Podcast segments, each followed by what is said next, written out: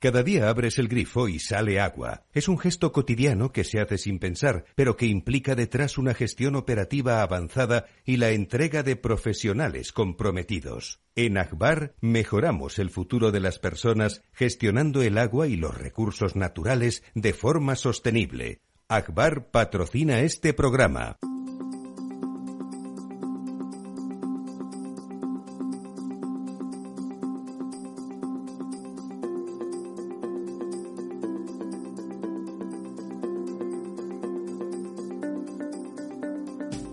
El Estado Ciudad, con Ramiro Aurín y Diego Jalón en Capital Radio.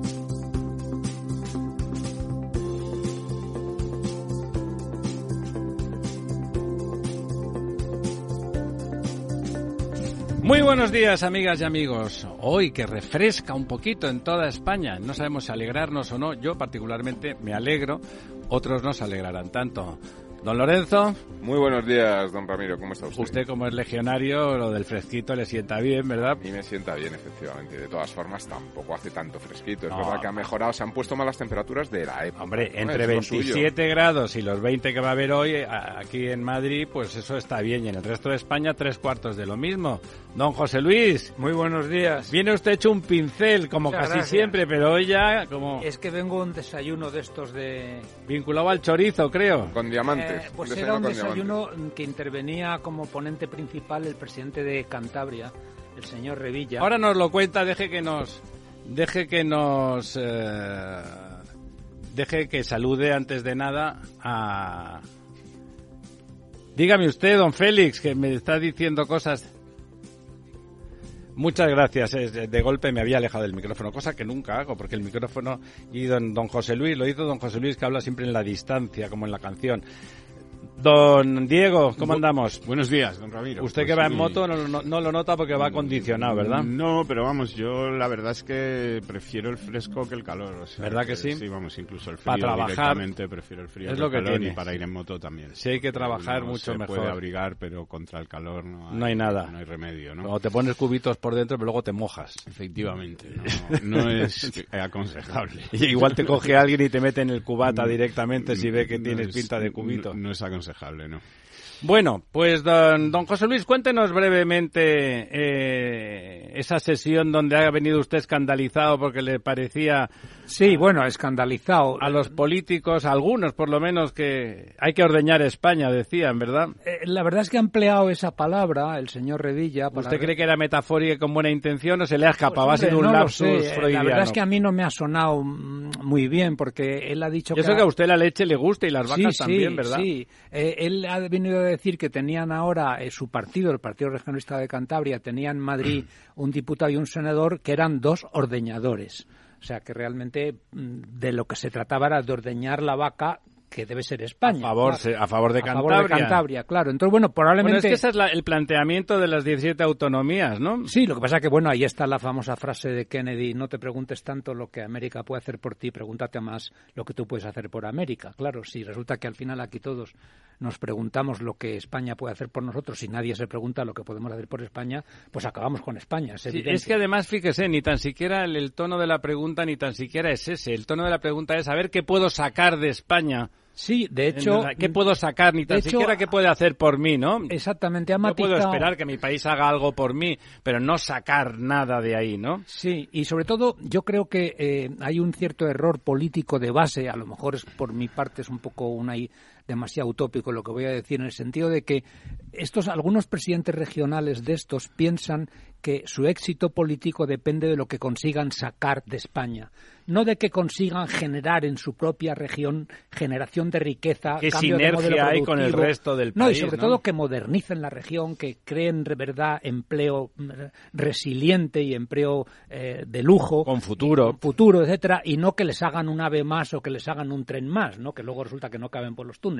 Entonces, creo que hay un cierto error de base en pensar que la obligación de un político, que también puede ser que lo sea, pero me parece que es secundaria frente a la primera. Yo creo que la primera obligación es generar desarrollo endógeno. Yo le diría que es que es un planteamiento perverso, ¿no? Sí. Es un planteamiento perverso. Mucho más allá de un error, es un planteamiento donde lo que figura es que la picaresca y ser un pillo es lo que es lo que mola, pero, Pero voy un poco más allá de lo que es la actitud de pedir a la madre patria, en este caso, que te dé más cosas. Creo que la obligación de un presidente regional no es tanto pedir a España que le dé más cosas, sino, ver cómo sino conseguir cómo conseguir cómo consigue desarrollar de manera endógena su región que eso es, esa es la...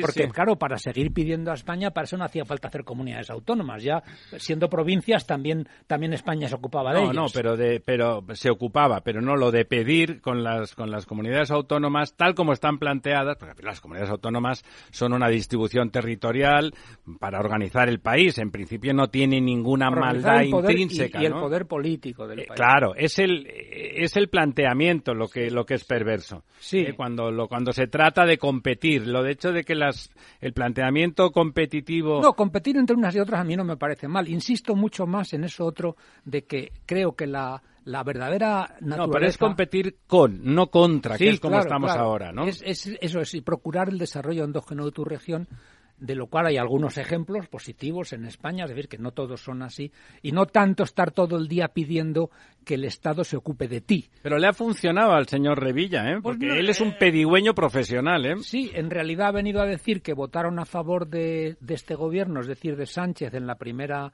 en la, en la primera ocasión. La investidura, sí. que luego no han vuelto a votar a favor porque parece ser que no había cumplido los compromisos que había. Tal. Luego sí ha venido a decir, porque en algún momento que yo no lo recordaba, hubo un proyecto de AVE a Cantabria que el ministro Blanco paralizó, paralizó sin más, por lo visto, según ha contado Revilla. Y entonces ahora él, Revilla, achaca el mérito del, del nuevo AVE a Cantabria a este gobierno. Es decir, que, y lo mismo ocurre con el tren a Bilbao. Él dice que cuando empezó a ir a Bilbao tardaba de Santa y luego tres horas y diez minutos, tres horas, tres horas y que ahora se tardan tres horas y diez minutos. O sea que en 50 años se han perdido diez minutos en el viaje.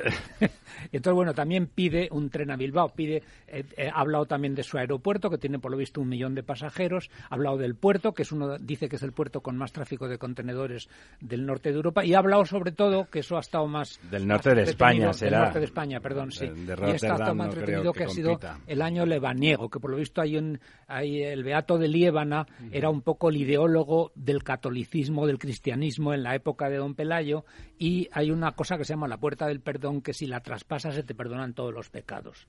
O sea, claro, en la época del Beato Don Ramiro tendremos que ir este año a Liébana. Como como en aquella época lo de saber leer y escribir ya era era objeto de culto, sí. lo de que fuera el ideólogo pues, debía, ser, debía ser el único en realidad, ¿no? Que, que, podía comunicar.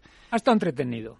Sí, él, él, sobre todo es un entertainment, sí. mucho más que es un, buen vendedor, es un buen vendedor de su región, en el sentido de vender. Y de él mismo, yo Pero claro, ese es el error, que yo creo que los presidentes de, de, región no solamente deben de ser vendedores, que también, sino deben de ser motivadores del desarrollo de la región. Doña María, ya tenemos a don... Ya tenemos a don Pedro Barato, que es el presidente de Asaja con nosotros, porque yo creo que, que el tema quizá que toque abordar es el tema de la sequía que está afectando al campo y también al abastecimiento urbano. ¿eh? En Cataluña ya tienen restricciones, pero Sevilla hoy se mm. reunía a la mesa de la sequía y ya un poco para prever, están en alerta por sequía, para prever restricciones al consumo. Ya no estamos hablando de restricciones de, riegos, sino restricciones al consumo, al, al, uso urbano del agua. ¿Está usted ahí, don Pedro? Aquí estamos, buenos días. Pues muchísimas gracias por estar una vez más con nosotros. Don Pedro Barato necesita realmente poca presentación es un clásico. La verdad es que los hombres del campo, las, los, ejecutivos, porque habría que llamarles así. Don Pedro Barato eh, es un ejecutivo de, la patronal agrícola española, es un hombre de siempre, que siempre que uno piensa en que hay algún problema eh, vinculado al campo, que lamentablemente los hay con demasiada frecuencia, pues bueno, si hay dos o tres nombres, uno sin duda es el don Pedro Barato. Como decía María, la sequía que parece que algunos políticos acaban de descubrir que en España hay sequía recidivante y que lo que hay que hacer es eh, pues preverla, ¿no? O sea, es, como sorprenderse de que hace calor en verano en el sur de España y poner cara y que te abran los ojos enormemente o de que de vez en cuando no llueva o de que de vez en cuando los pantanos pues estén a media pensión como es el caso en este en este año. Yo le quería hacer una primera pregunta muy de bueno, pues de su negociado antes de entrar en Honduras más de cómo, de cómo habría que enfrentar la sequía con, con criterios de, realismo, eh, de realismo geográfico. Por un lado, vivimos en España ¿eh? y la mitad de España es seca, ¿eh? seca y es seca desde siempre. Me acuerdo que, que hace muchos años estaba yo en Italia y le decía a uno tal, ¿tú dónde eres? Porque yo hablaba, ahora ya no hablo casi nada, pero hablaba italiano razonablemente bien y, ah, eres español, dice España, una tierra bruchata, no una tierra quemada, ¿no? La, la percepción desde muchos sitios de que realmente es un sitio muy, muy, muy seco y que habría que hacer otras cosas. Pero, empezando por el principio, hay sequía. El otro día paseaba, iba en carretera, iba en carretera haciendo bastantes kilómetros y veía el cereal enano, ¿no? Veía, veía el, trigo que, que, se nota cuando, cuando no está en el tamaño que debe de tener. Me imagino que hay muchísimas cosechas que van a, estar muy perjudicadas este año. Don Pedro. Bueno, pues eh, la verdad es que sí, la verdad es que cereal de secano en la mayor parte de España, con algunas islas en el norte de Castilla y León, pero Andalucía, Extremadura, Castilla-La Mancha, todo lo que es esa España eh, seca, que antes había media España seca y media España húmeda. Yo creo que ahora ya hasta Cataluña está teniendo problemas, ¿no? Por lo tanto, ya estamos en una España bastante, bastante seca. Y el cereal está muy perjudicado, donde eh, ya las cebadas y los trigos, desde luego, esos no se van a cosechar. Esos no se van a cosechar directamente. No se van a cosechar y les habla uno que eh, vive de esto y que desde luego yo no voy a cosechar este año la cebada y el trigo porque ya, como bien decía usted, está en una eh, eh, tiene una eh, altura muy pequeña, ya está explicado, se está secando y desde luego ahí no se va a hacer, vamos, eh, eh con los gastos que hemos tenido, con unos incrementos de costes tremendos, pues la verdad es que mucho cereal este año no se va a cosechar.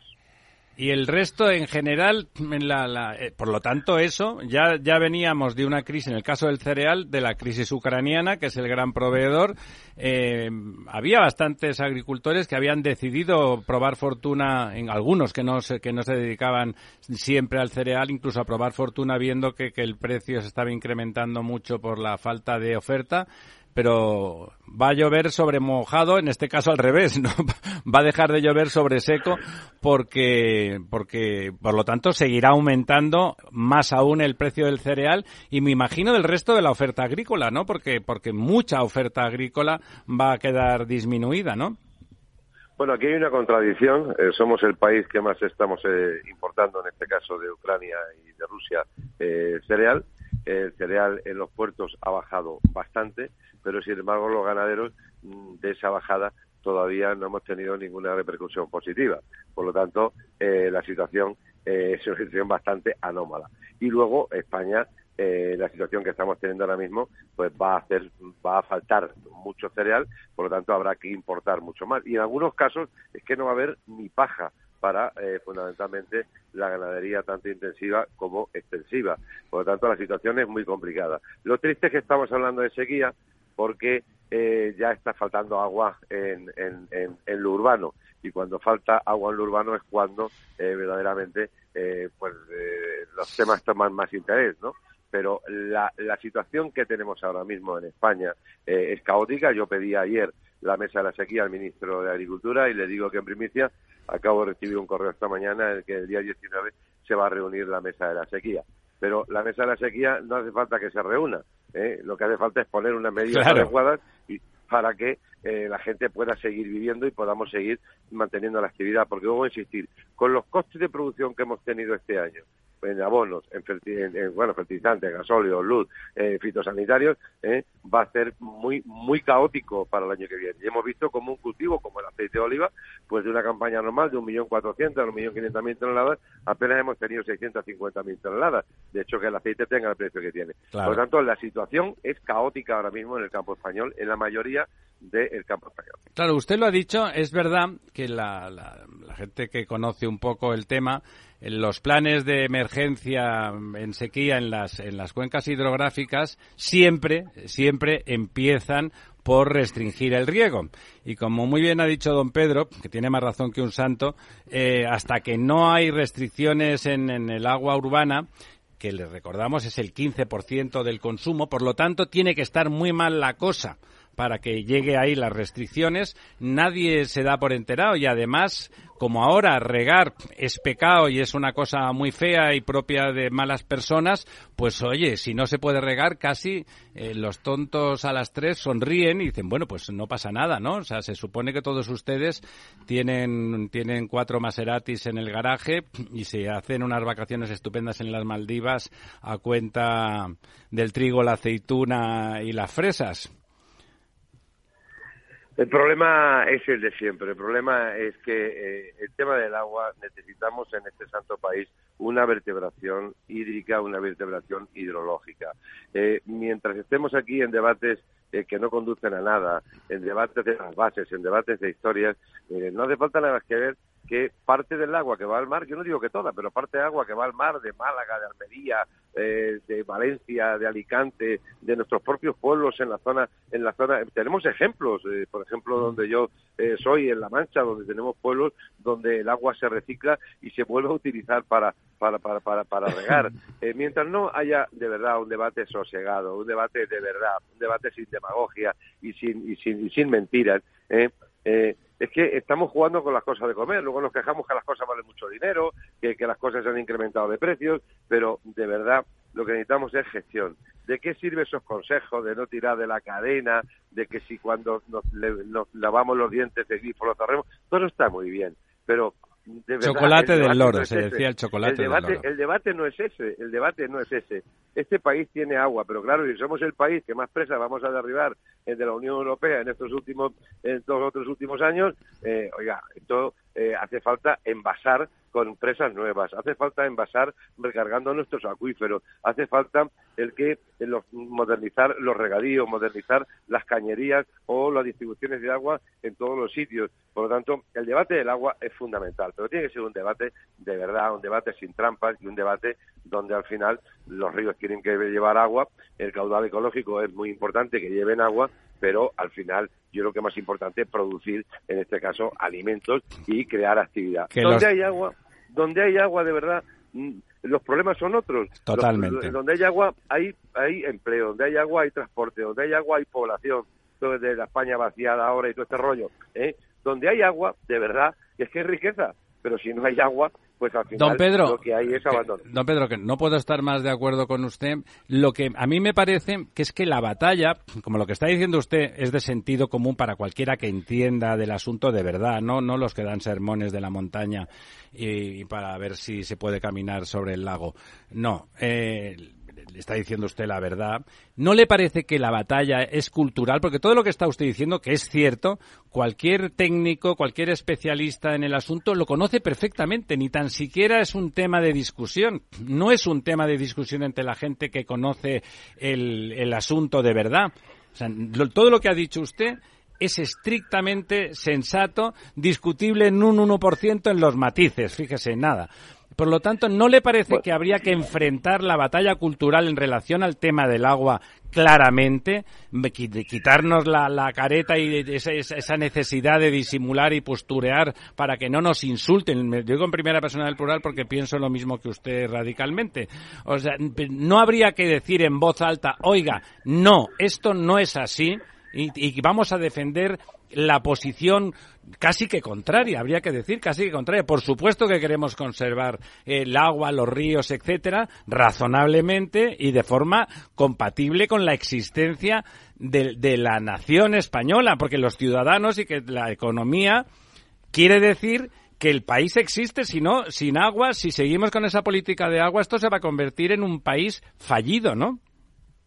Hombre, cuando el problema es cuando prima. Eh, eh, yo soy muy partidario de la cultura, soy muy partidario de las investigaciones en nuestras universidades, con nuestros científicos. Yo pero cuando prima en un país como nuestro los temas de esa ideología eh, que, eh, que son conceptos ideológicos trasnochados, eh, conceptos ideológicos que no conducen a nada y priman sobre la realidad de lo que los ciudadanos necesitamos, pues mal vamos, mal vamos. aquí los movimientos ecologistas tienen que existir, ¿por qué no van a existir? Pero movimientos ecologistas donde se impongan razones a través de científicos, a través mm, hemos visto lo que ha ocurrido con el lobo, por ejemplo, donde manipulan las votaciones, donde manipulan todas las situaciones eh, eh, cultural, sí, pero desde luego lo más importante es que ahora mismo en los fondos, por ejemplo, que vienen de Bruselas, eh, en un sector como el sector agrario, que después del turismo, pues somos estamos en el 10, el 11 del PIB, pues resulta que apenas vamos a tener una inversión de 300 o 400 millones para mejorar los regadíos cuando lo que hace falta es hacer otras o sea, hacer otros planteamientos mucho más digamos eficientes y eficaces no pero vuelvo a insistir, cultura sí, pero cuando la ideología eh, trasnochada... Eh, claro, es que eso es cultura, esa ideología trasnochada es la cultura que hay que combatir, ¿no? Claro, eso es lo que, eso estoy totalmente de acuerdo, hay que combatirlo, pero desde luego con principios y desde luego eh, la sociedad tiene que entender que el sector agrario, como dicen por ahí, no gasta el 80% del agua utiliza. Utiliza, eso es. Utiliza. Y esa agua que se utiliza, pues una es para para las plantas y otras van a los acuíferos, van ahí. Eh, ¿Que no quieren hacer pantanos? Pues no hagamos pantanos, pero recarguemos los, los acuíferos. Eh, retornemos el agua, eh, que por ejemplo siempre pongo el mismo ejemplo, una ciudad como Málaga, fue Girola, Torremolinos, con lo que podíamos retrotraer esa agua bien tratada, podíamos tener 30 o 40 mil hectáreas más de, de, riego en olivar. lo mismo ocurre en otras zonas del territorio, pero de eso nadie quiere saber nada, ¿no? Por lo tanto, el problema eh, eh, que tenemos en marcha es de vertebración de verdad de, nuestro país en materia de agua. Porque, como a insistir, ya hay problemas en el norte. En esa España que era húmeda ya no está húmeda. ¿eh? Ya hay problemas en el norte también. Entonces, yo creo que en verde y con asas. ¿eh? Vamos a hacer lo que tenemos que hacer, pero desde luego quitándole la carga ideológica absurda que no conduce absolutamente nada. Y estos al final, pues nos llevarán a producciones que vamos a comer a base de pastillas. Yo, desde luego, me voy a luchar toda mi vida porque eso no ocurra, ¿no? Don Pedro, eh, hablando de esta ideología, ¿no sería bueno también explicar a la gente que si demonizamos los regadíos y dejamos de regar, no vamos a tener que comer y los alimentos van a seguir subiendo. No vale echarle la culpa al cambio climático. Al final, lo ha dicho usted antes, es una cuestión de gestión de los recursos hídricos. No van a subir los precios por la baja de las cosechas por el cambio climático. Simplemente no estamos siendo resilientes, no sabemos gestionar.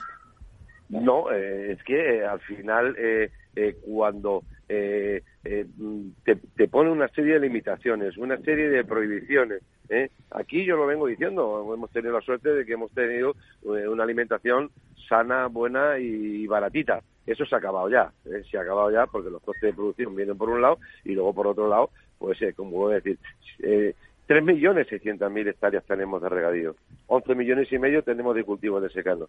El valor de lo producido en regadío es superior a esas hectáreas eh, de secano. El valor económico, el valor de empleo, el valor de, de, asentar la población. Por lo tanto, yo creo que es un debate que no lo que lo que lo que necesitamos es que sea un debate limpio, transparente y que no sea un debate absurdo y encima lleno de mentiras. ¿eh? Don Pedro, eh, muchísimas gracias. Eh, vamos a aquí, aquí en este programa y en este entorno, eh, vamos a, a, pelear duro por, por ese cambio de cultura y el reconocimiento de la realidad, porque no es otra cosa que el reconocimiento de la realidad. O sea que vamos a seguir contando con usted si usted nos deja en los próximos meses. Muchísimas gracias. A vuestra disposición.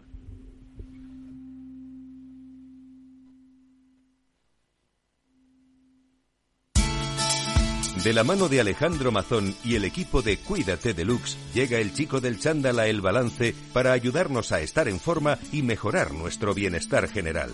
Los miércoles a las ocho y media de la tarde en El Balance. Capital Radio. Madrid, 103.2. Capital Radio. Gráficas Naciones. Más de 50 años de experiencia en el sector de las artes gráficas. Apostamos por la última tecnología tanto en impresión offset como en digital y gran formato. Realizamos todo tipo de impresión. Tarjetas de visita, folletos, libros, vinilos, decoración y montaje de stands. Más información en el 91 629 2145 o en gráficasnaciones.es.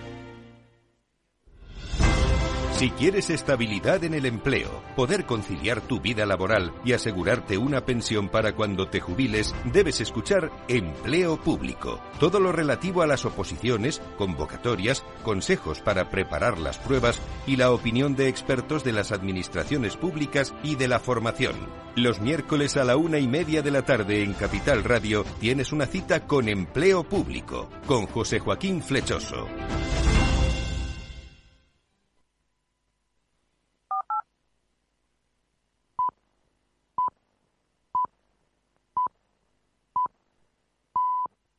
El Estado Ciudad, Capital Radio.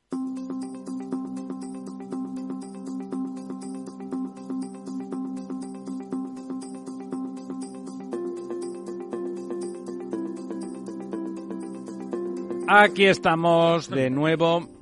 Después de escuchar a, Pedro Barato, hablábamos en el off preocupados, ¿no? Porque realmente no tiene buena pinta. Nos lleva a dar unos datos también en la misma línea de la preocupación necesaria, pero en, en, este caso sobre mi tierra, en Cataluña, don José Luis. Ya Sí. saben, es el hombre de los números. Al final, eh, lo que Pedro Barato nos ha venido a decir, y todos entendemos bien, es que el agua al final produce alimentos y, y un país necesita alimentarse. Bueno, resulta que Cataluña, eh, la comunidad autónoma de Cataluña, importa el 60% de su alimentación. Fíjate, tiene una cuota, digámoslo así, de sostenibilidad alimentaria del 60%. Claro, tradicionalmente se ha dedicado más al España, comercio y la España industria. tiene una cuota hoy, antes de esta sequía que estamos comentando, de sostenibilidad alimentaria del 140%. Por eso, por eso O sea, exportamos. por eso exportamos Claro. más, eh, eh, sobre todo eh, hecha esta contabilidad en términos de valor importación-exportación. Bueno, de ese 60% de que importa, el 40% es producción propia, la mitad aproximadamente lo produce Lérida, la provincia de Lérida, y básicamente lo produce eh, todos los, los canales de Urgel, la zona 70.000 hectáreas de los canales de Urgel. La efectividad del regadío en esos canales de Urgel está al 60%. Y O sea, para que, es un, que es un riego poco eficiente Exactamente, todavía. es un riego la mitad eficiente de lo que podría Antiguo. ser. Antiguo. Me- modernizar esos riegos costaría 1.420 millones de euros. Parece ser que esta reivindicación de modernizar toda esa zona es absolutamente prehistórica casi, lleva toda la vida haciendo y la Generalitat ahora eh, está empezando a preocuparse cuando la preocupación, la realidad que debía preocupar Sí, existe pues que la- había, 30 había proyectos ya que tienen décadas y que nunca llegan a Eso es. concretarse, Entonces, pero en están resumen, ahí, ¿eh? en resumen, quizá Cataluña sea ya un buen ejemplo, ojalá no se confirmara, de lo que puede pasar con España si efectivamente no conseguimos mm, real- revisar bien el tema del agua, que es que nuestra sostenibilidad agroalimentaria, que ahora está por encima del 100%, pues pase a estar por debajo del 100%, lo cual supondrá encarecimiento de la alimentación todavía más. No es el cambio climático, no nos engañemos, o puede ser el cambio climático en tanto en cuanto este influya en la sequía, pero evidentemente es por no Fíjese, tener... fíjese, don José Luis, que en esa línea, como preveyendo que no quiere este gobierno, que son muy modernos, no- que no quieren agricultura, están dando mucho dinero, ese que no tenemos, a Marruecos, Sí, sí, para claro, que mejore claro. sus regadíos, para que construya decenas de, de embalses, Sí, sí, aquí, aquí se para están que haga aquellos planes que hacía Franco, Eh, precisamente estos mientras días- que aquí estamos destruyendo Sí, embalses eh, y... hace unos días comentábamos la, la destrucción de la presa de Valdecaballeros, que se hizo, como sabéis, para refrigerar la no nata central nuclear de Valdecaballeros. Esa que necesitamos. Esa, y, y que resulta que hoy los pueblos ribereños de Valdecaballeros se oponen fa- fuertemente a la demolición de la presa. Y la propia Junta de Extremadura se opone porque se abastecen del agua de esa presa. Pero es que además no solamente se abastecen, es que esa presa es un reservorio también de agua cuando hay incendios forestales donde poder cargar los aviones y los ha habido hay, hay, hay, hay, eh, cultivos en Extremadura que a pesar de tener el 30% de todo el agua embalsada de España, hay que cerrar cuando hay sequía porque está mal abastecida. Claro, claro, claro.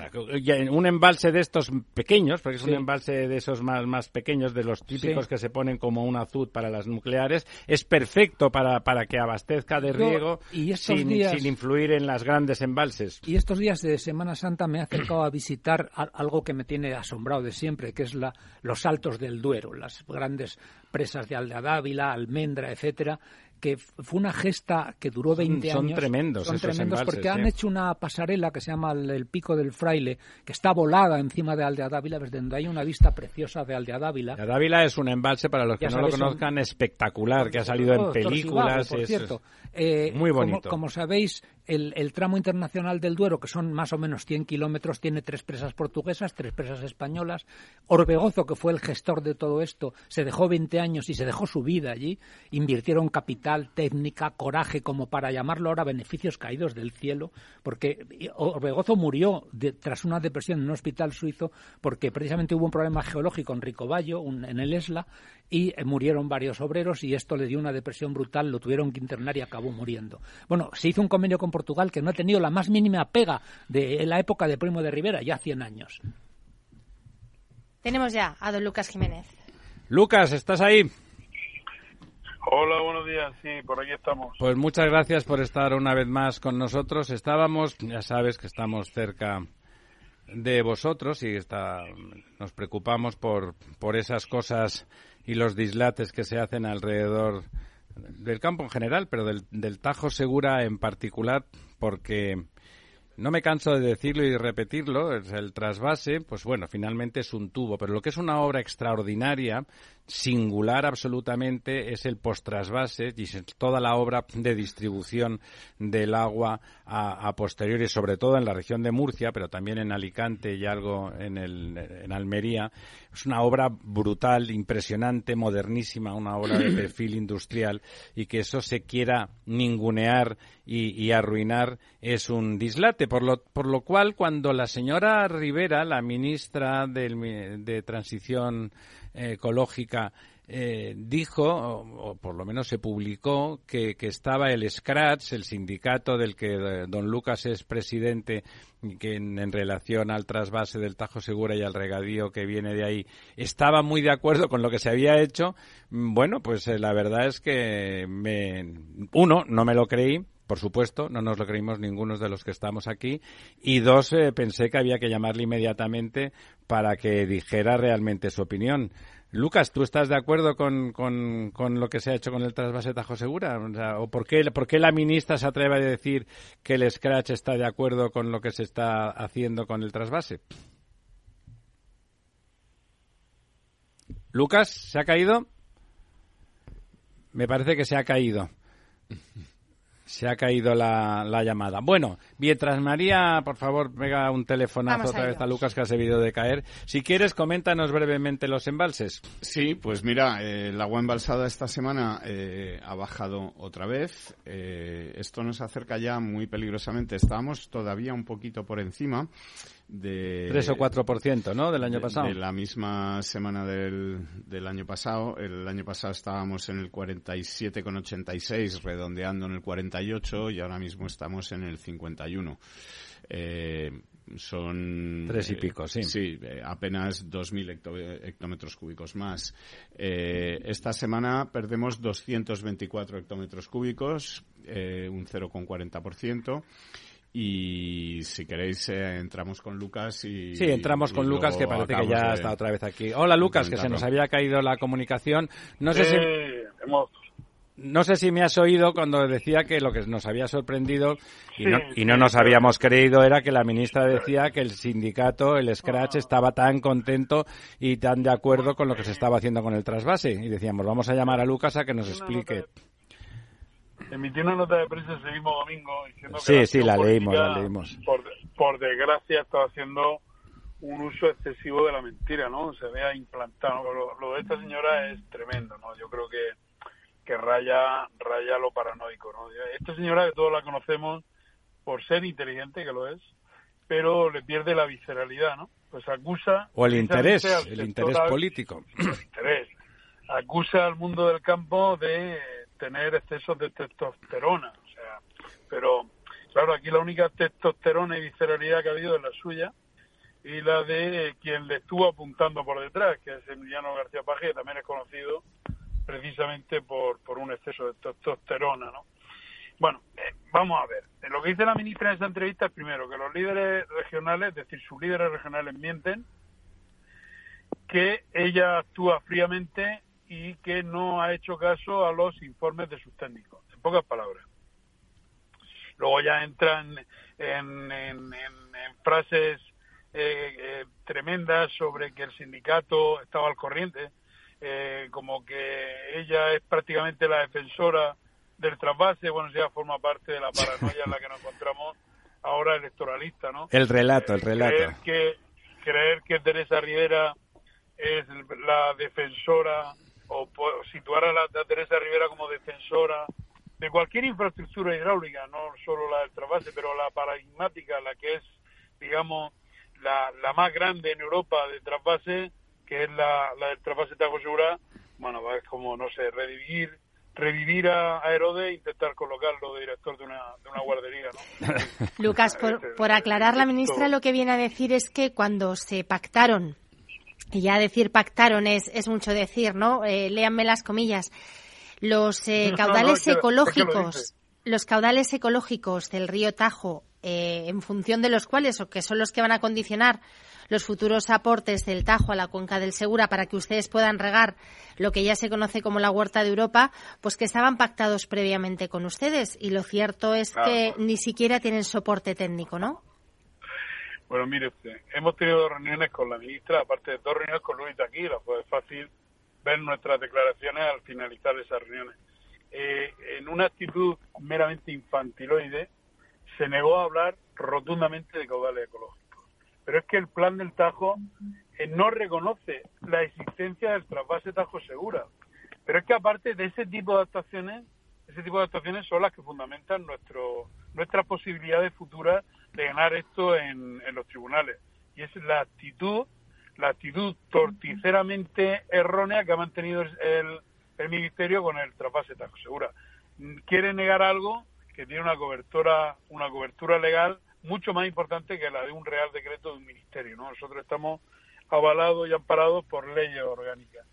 Bueno, esa ha sido la actuación del ministerio que hemos denunciado y la única negociación a la que no hemos visto abocada ha sido a la calle. Es decir, llevamos dos años manifestándonos precisamente porque el ministerio no ha querido hablar de caudales ecológicos y cuando sus técnicos hicieron un, en un arrebato de decencia técnica un intento de paliar el recorte del trasvase eh, que apareció incluso, ojo, en el orden del día del Consejo Nacional, que se votó, ojo, el proyecto Real Decreto con ese parche en el seno del Consejo Nacional del Agua, la ministra le dio una patada a la mesa de juego que llevaba con sus líderes políticos regionales, a los que ha llamado también embusteros, por cierto.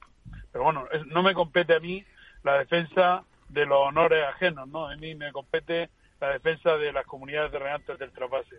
Eh, en ese, en ese, en ese, en ese eh, Consejo Nacional del Agua se votó una propuesta, como decía, que paliaba en parte los daños que quiere, que quería infligir la ministra, pero como he dicho, la ministra dio una patada al tablero de juego, se cargó lo que sus propios técnicos eh, definieron en esta entrevista llega a decir que los técnicos actuaron a espalda suya. Esta señora cuando reparte, reparte para todo el mundo, con tal de salvar su, su dorsal político, vamos a decir dorsal, por, por, por, por, decirlo por decirlo Con mucho cariño, sí. Sí, eh, Lucas, Esta es la situación, Lucas, ahora mismo en, mm. en, todo lo que es campo de Cartagena y, y todo lo que se riega, con ese agua del trasvase. ¿Cuál es la situación? Porque hace ya muchos meses que no tenéis prácticamente aportes para regadío. No, ahora mismo, ahora mismo eh, sí estamos en nivel 2, que es el hoy por hoy el único nivel posible sin que eh, óptimo sin que la ministra meta su dedo a, decidir, ¿no? Como sabéis, el trasvase se rige por una serie de reglas que marca una serie de niveles, en concreto cuatro. Nivel cuatro eh, no hay trasvase directamente, son reservas para la cuenca cedente.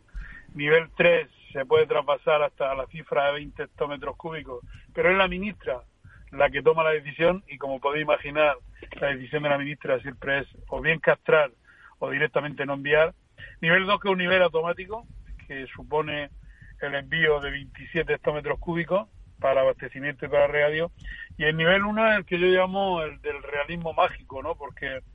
Eh, Nunca existió, con la última Reforma, claro, con la última reforma que han subido aún más las necesidades de reserva en, en el Trepeño de Buendía, situándolas creo que en 1.300 hectómetros cúbicos cuando estamos en una media de 700, 800, porque ahora yo le llamo el nivel de realismo mágico, ¿no? Es un nivel literario, no existe, ¿no? No, ese es un, nivel, es, un nivel perverso, Lucas. Más, exacto, no estamos más. Eh, de momento, a ver qué ocurre ahora en verano. El problema va a ser el verano, porque es un verano eh, venimos de una primavera con una ausencia total de lluvia, venimos de, de, un, de un invierno con, también con ausencia de lluvia, con lo cual la evapotranspiración va a ser va a ser importante y puede ser que pasemos algún momento malo, ¿no? Eso por lo que respecta al regadío del trasvase. El regadío de secano lo está pasando ciertamente mal, como en toda España, claro. Sí, eh, Lucas, buenos días. La verdad es que todo esto que está usted contando, que estás contando, mm, eh, me lleva a una reflexión, yo diría casi filosófica, y es cómo se está abordando desde una perspectiva absolutamente ideologizada una cuestión que tiene una razón técnica total. Es decir, que realmente todo lo que estamos hablando tiene una perspectiva técnica que es objetiva y que es evidente. Y claro si se aborda casi religiosamente desde una perspectiva ideológica eh, o con el o sin el casi evidentemente no vamos a ninguna parte. Lo mismo ha pasado con la energía. Es decir eh, tenemos la, la, la, situación de que muchos de nuestros ministros incluso responsables políticos europeos son analfabetos técnicos claramente. No saben distinguir potencia de y realmente no creo que sepan lo que es un caudal no sinceramente creo que no porque la mayoría son filólogos, licenciados en Derecho, etcétera, con lo cual, claro, abordan estas cuestiones desde un analfabetismo técnico brutal que lo que hace es se refuerzan ellos en su argumentación ideológicamente. Y claro, estamos perdidos en ese sentido. más allá, ha puesto el dedo en la llaga. Esto es una cuestión ideológica, es decir, eh, si la planificación es sencilla, es decir, los, técnicos saben hacerlo perfectamente. En la planificación española hay que atender dos puntos fundamentales. Eh, conseguir el buen estado de las masas de agua, eso lo dice la, la, directiva. Es una exigencia de la directiva Marco, pero ojo, lo que dice la directiva Marco es, dada la demanda cada vez mayor de agua por parte de los usos sociales y económicos, ¿no? Cosa lógica, ¿no? Aquí lo que se ha optado, la, segunda parte de la planificación lo que dice ahí, sí, el buen estado de las masas de agua, pero teniendo en cuenta también cualquier actuación que tengamos, qué consecuencias va a tener para los usos humanos. Que al final aquí alguien está olvidando que, quizá los usos humanos sean quizá lo más importante. Que somos nosotros, somos las personas, somos los que estamos hablando, comiendo, viviendo y muriendo. Esa es la parte que se ha olvidado, esa es la parte que se ha olvidado cuando, hizo la, la transposición de la directiva europea y de luego en el día a día del ministerio se ha olvidado esa parte, que hay humanos que tienen demandas y que quieren seguir viviendo y que quieren seguir trabajando y produciendo para el bien del país. Y esa dinámica, eh, esa, esa queja, no en relación a los caudales ecológicos o no tan gravemente en relación con los caudales ecológicos, la estamos viviendo o la estamos escuchando por parte de todos los productores del país. Alguien en Europa y alguien en España ha secundado la idea de que este país o que Europa puede vivirse en la agricultura ¿eh? y que vamos a ser los más los más guays del orden mundial, ¿no? Eh, bueno, eso está bien, pero mm, eso sin duda, ¿eh? sin duda tendrá unas consecuencias. Sí, seremos los más guays hasta nuestra hasta nuestra desaparición y hasta nuestra irrelevancia. Hay un aspecto, hay todo de la mano, como decía la, como decía la canción, todo de la mano hacia la extinción, ¿no? Efectivamente. Hay una parte del uso, del uso humano que es que el uso humano del agua para producción agroalimentaria ha hecho que este país hoy tenga una sostenibilidad agroalimentaria superior al 100%, España. Pero hay algunas comunidades autónomas, por ejemplo Cataluña, que están en el 40%. Claro, vamos camino, si seguimos así, de que España no tenga sostenibilidad agroalimentaria, es decir, que tengamos que importar más que lo que exportamos alimentación, con lo cual estamos influyendo no solamente en los que usan el agua en este momento para la producción agrícola, sino en todos los habitantes de España. Lucas, muchísimas, muchísimas gracias. Eh, seguiremos llamándote porque, como dices, las cosas con verdades como puños y además, y además, don Lucas es técnico y además de agricultor es una persona que sabe de lo que está hablando también cuando habla de agua y de caudales y no solamente por su propio interés sino por su conocimiento, lo cual es de agradecer porque entonces habitualmente no tenemos que escuchar ninguna chorrada. Sí, por favor, Lucas. Me permite, un último apunte. Sí, eh, soy agricultor y aparte temo por, por, por mi hacienda. Yo creo que esto es algo que no se repite en el Miteco. ¿no? Es decir, aquí cuando la ministra habla de que hay problemas de testosterona es una auténtica falta de educación y de respeto y es mentira. a la agricultura y, a los, que ejercemos este oficio. No, no, aquí estamos preocupados básicamente por nuestra hacienda, por nuestras fincas, por nuestros árboles, por nuestros cultivos. No es un problema de no es un problema de testosterona, es un problema de eh, es un problema de estrés, ¿no? No, no, no, es un problema real, no es un cachondeo como las declaraciones que ha hecho la ministra. ¿Sabes qué pasa, Lucas? Que ella debe de estar acostumbrada que en el Consejo de Ministros sí que la cuestión es la testosterona. Ese es el, ese es el problema. Es probable. Lucas, otra vez muchísimas gracias y seguimos contando contigo para ver si salvamos a este país vía, vía el campo. Un abrazo. Un abrazo grande, hasta luego.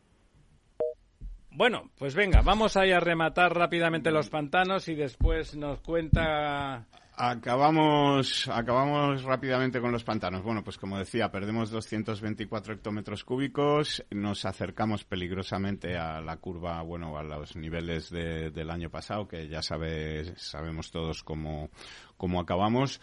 Eh, y además en una tendencia en la que mientras el año pasado en estas alturas estábamos ganando agua, como debería ser lo normal en, primavera, claro. en un mes de abril, pues eh, ahora la estamos la estamos perdiendo, ¿no? Eh, y muy rápidamente y por cuencas, pues las cuencas más afectadas o, o en peor situación empeoran esta situación, es decir, el Guadalquivir pierde 4 hectómetros cúbicos está en el 25%, el Guadiana pierde 15 hectómetros cúbicos, está en el 34%, el Tajo pierde 66 hectómetros cúbicos, está en el 62. El Ebro, que a estas alturas del año tendría que estar recogiendo pues todo el deshielo. Toda esa nieve del, deshielo pierde 76 hectómetros cúbicos, el, el Duero pierde 17, hasta el Miño Sil pierde 23 eh, y bueno, pues eh, Cataluña interna en la tónica de estas últimas semanas vuelve a perder otro poquito, pierde 3 hectómetros cúbicos lo cual la sitúa ya pues en el 26%. 26% de muy poco, de muy poco, sí, ¿eh? efectivamente. El total almacenado ahora mismo en las cuencas de Cataluña interna es de 179 Díganos cuánto es en el Guadalquivir, que estamos tan temerosos en el, de Dios. En el Guadalquivir son 2.000 hectómetros Claro, fíjense ustedes la diferencia. Estamos igual de temerosos de Dios, están con restricciones en Sevilla, con 2.000 hectómetros en esa cuenca. No estoy criminalizando a los andaluces, Dios me libre, sino simplemente que lo de Cataluña es terrible y ese consejo y ese gerente del ACA diciendo es que no pensábamos que iba a durar tanto la sequía. Gran planificación, gran planificación. Deben de tener un par de vírgenes preparadas. Doña María, que usted ha hablado mucho. De Cinco años de sequía llevamos y es verdad que, el consumo humano ha aguantado. Y cien años de soledad pero hasta cierto punto. Y Cataluña está en una situación crítica y hay que decir que Sevilla precisamente hoy está reunida la mesa de la sequía para ver qué tipo de restricciones pueden, pueden ir previendo. Y de momento garantizan eh, que no va a haber restricciones para el consumo humano, hablamos, ¿eh? hasta finales de año. Bueno, Pues fíjese, don, don Ramiro, que hasta el pantano de San Juan pierde esta semana un hectómetro cúbico. Porque como no se ha preocupado don Lorenzo, pues claro, ahí estamos. Pero a mí sí que me sorprende y igual, bueno, pues seguro que tiene una explicación, pero que una ciudad como Sevilla, por la que hay un río en la que, en fin, hay barcos que, que navegan, etcétera, mm, tenga restricciones de agua, pues no sé, igual hay alguna infraestructura. Sí, no, caudales ambientales que y cosas se pueda hacer para que no. Seguro que en el límite tirarían de ahí. Don, Lorenzo no se crean que se ha muerto ni que se ha ido, está aquí. Lo que pasa es que no ha dicho esta boca es mía todavía. Bueno, porque habéis, eh, digamos, acaparado mucho todo, todo el discurso, ¿no?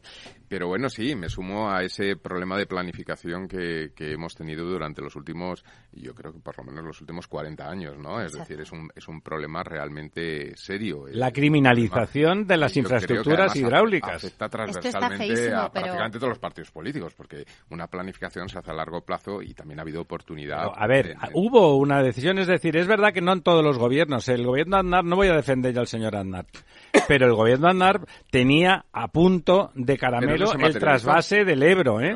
estaban comprados, estaban pactados las expropiaciones por donde iba a pasar el tubo ¿eh? y los, los agricultores, que son gente muy prudente, lo iban a vender porque casi todo eran tierras agrícolas para no perjudicar a nadie y el día después de las elecciones hubo las famosas bombas de tan infausto recuerdo en la estación de Atocha y todo eso se fue al garete. Pero eso mal que le pese a mucha gente, hubiera sido una solución importante para todo el levante español y para Cataluña. Y además de la, de la planificación de que, se tiene que hacer a muy largo plazo, hay un tema político más inmediato y que a, medio plazo, no digo a corto plazo, a corto plazo es mañana y eso no es posible, se puede hacer. Y hay países que precisamente por el cambio climático, estoy pensando en Holanda, por ejemplo, que son, son, tierras bastante fértiles, pues han modificado sus cultivos y hoy día uno puede comprar tomates o frutos que, o frutas y, verduras tradicionalmente, digamos, del Mediterráneo, que se están cultivando porque ellos han considerado eh, que son menos,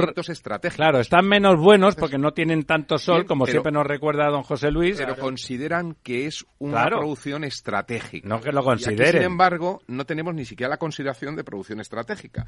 Ya no digo de cara a esas infraestructuras, pero sí por lo menos de cara a una organización de los recursos y las infraestructuras existentes. Es que se menosprecia. Doña María. Claro, hombre, es que francamente en los últimos años esta ideologización de los recursos hídricos lo que está evidenciando es que España no ha apostado por seguir siendo la huerta de Europa, sino la pila de Europa y a lo que vamos es a demonizar todo lo que sea agricultura y ganadería, todo nos sobra y nada más que queremos poner eh, huertos solares. es a lo que va España. Que producir un kilo de hidrógeno, producir un kilo de hidrógeno consume entre 16 y 100 litros de agua. La producción que está prevista de hidrógeno para el año 2030 en España sería aproximadamente igual al consumo de agua de la comunidad valenciana. Bueno, o sea que ahí estamos. ¿Quiere usted alguna cosita? Eh, no, bueno, si... Un minuto, Cora. Creo que no da, no da mucho tiempo para más, pero mira, por ejemplo, comentar, y esto sí que me ha, me ha resultado significativo, que los agricultores de Castilla-La Mancha también han presentado un recurso al Supremo contra el plan eh, hidrológico, Del, Tajo. Eh, digamos que ¿Quieren más agua todavía? No, que serían los beneficiados, pero entre otras cosas, lo que indican en su recurso es que hay eh, falta de estudios sólidos que avalen la propuesta de este nuevo plan en su conjunto. Mm. Es decir, que en esto coinciden. Eh, sí, pero pidiendo lo mm, contrario. Bueno, pero que, coincide todo el mundo en que realmente no hay estudios sólidos. Bueno, hay estudios sólidos en sentido contrario, para ser exactos. Eh, doña María, la próxima vez tenemos que traer a los vecinos de esos que decía antes don José Luis de, Valdecaballeros, de Valdecaballeros para que expliquen la necedad que significa dos alcaldes de, Badajoz que están en contra del derribo de ese La necedad que significa el derribo de ese embalse en una zona donde, como decíamos, a pesar de embalsar el 30% del agua de España, suelen tener problemas. Amigas, amigos, se ha acabado el tiempo, pero esta noche en La Verdad Desnuda continuaremos, continuaremos. Está bailando sevillanas don José Luis con gran estilo, por supuesto. Hasta esta noche. Cada día abres el grifo y sale agua. Es un gesto cotidiano que se hace sin pensar, pero que implica detrás una gestión operativa avanzada y la entrega de profesionales comprometidos. En Akbar mejoramos el futuro de las personas gestionando el agua y los recursos naturales de forma sostenible. Akbar patrocina este programa. Nos gusta que las personas tengan opinión propia. Quienes aquí hablan también expresan su propia opinión. No representan la opinión de Capital Radio.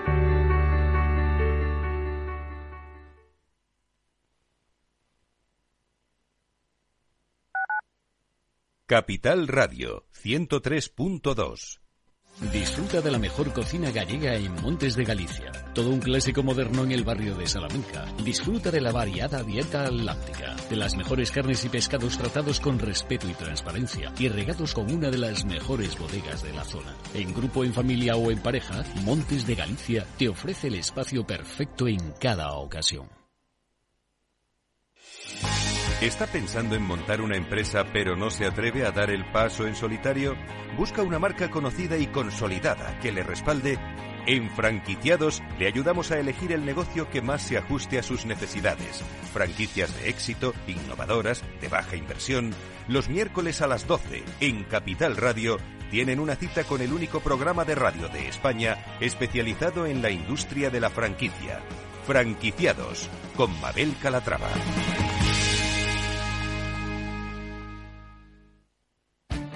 Esto te estás perdiendo si no escuchas a Rocío Arbiza en Mercado Abierto. Carlos Doblado, analista de Black Bear Broker. El gran problema que tienen los activos líquidos es que juegan contra nuestras emociones. Cotizan todos los días, nos ponen muy nerviosos. Una variación de 20 y 30% en el precio de los activos no significa que esos activos hayan cambiado en calidad, es decir, pueden caer mucho y, y, y la vida sigue igual y eso hace poco confortable el, la renta variable cotizada en, trayectorias eh, de mercados bajistas.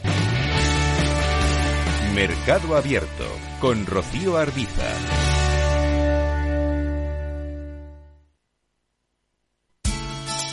De la mano de Alejandro Mazón y el equipo de Cuídate Deluxe, llega el chico del chándal a El Balance para ayudarnos a estar en forma y mejorar nuestro bienestar general.